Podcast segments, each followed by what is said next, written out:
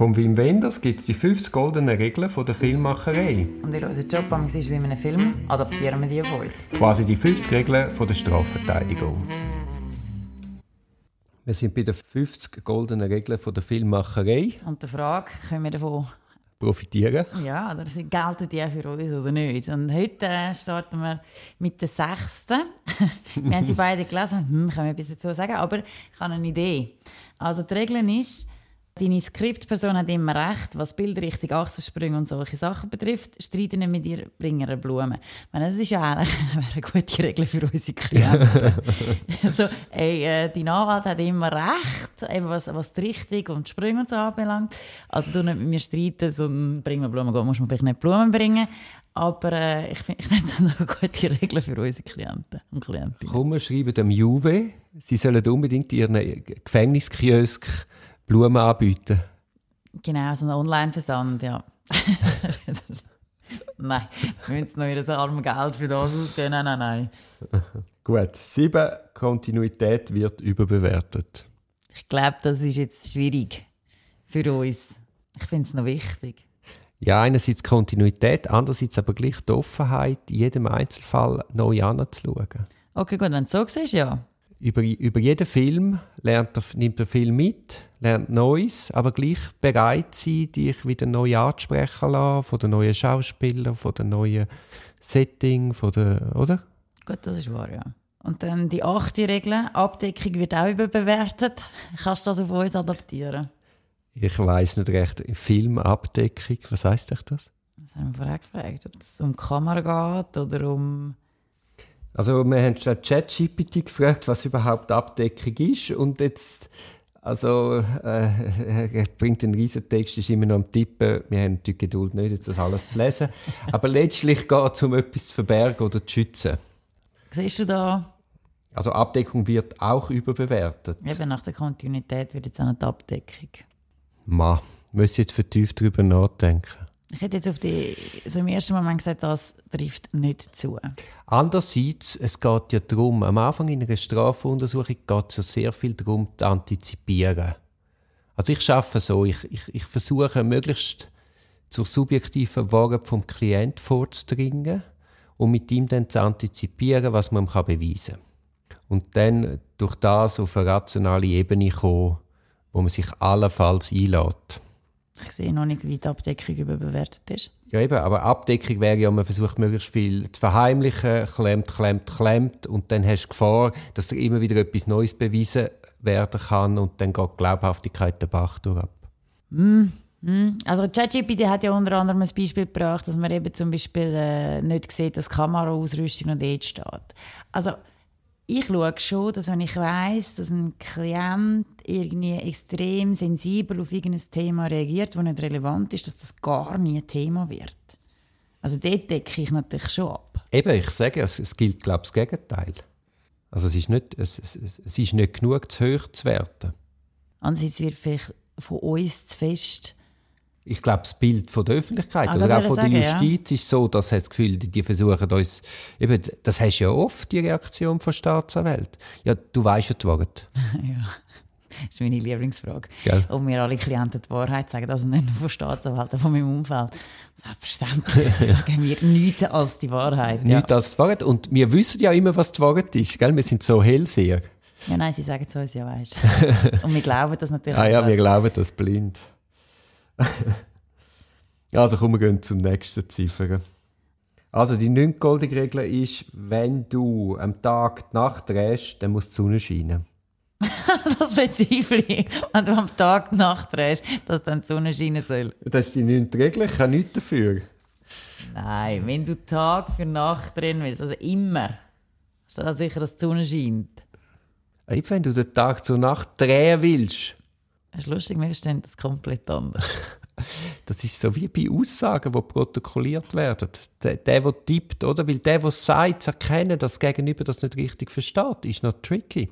Vor allem, wenn der Protokollierende immer direkt aufschreibt und nicht sagt, was er aufschreibt, dann hast du gar kein unmittelbares Überprüfen, mhm. ob er es richtig verstanden hat. Und nach einer drei Stunden Einvernahme hinten raus die, Wider die Widersprüche zu erkennen, ist dann auch noch schwierig. Ja.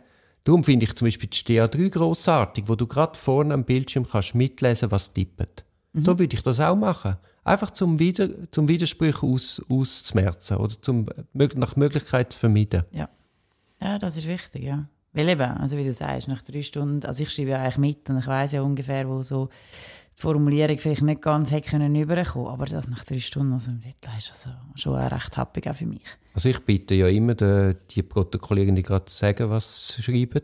Und es gibt ja dann ein paar wenige, die sich weigern. Und dort tue ich einmal auch akribisch mitschreiben und wirklich überprüfen. Mhm.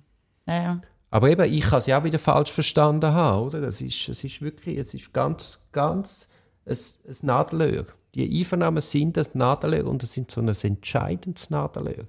Und darum ja das fehlende Verständnis, dass das nicht einfach aufgenommen wird, dass man es im Nachhinein, das wird gar nicht so viele Stellen geben, aber dass man die wenigen Stellen im Nachhinein kann nachprüfen und schauen, was ist der Suggestionsgehalt von der Frage, was ist die Mimik beim Befragenden, all diese Sachen.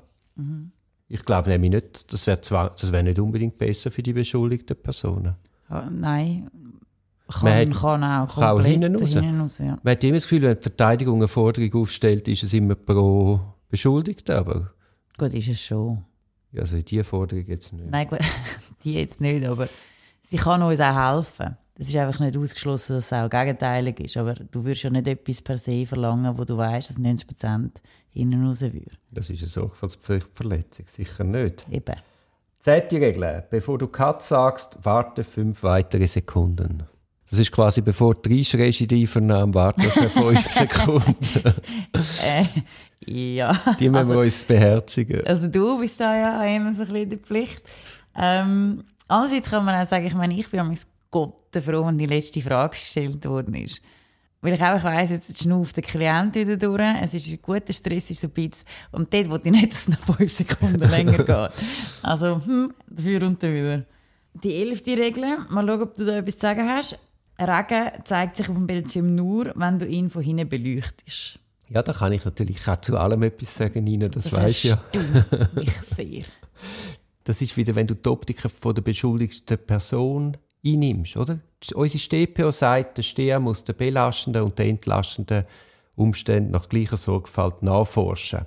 Aber du brauchst schon jemanden, der sehr nah bei der beschuldigten Person ist, der auch Vertrauen hat, um eben auch Zeug beleuchten wo man einfach nicht auf den ersten Blick sieht und weiß. Ja, das stimmt. Und du brauchst einen, der halt von hinten beleuchtet, damit man den Regen sieht. Das sind wir.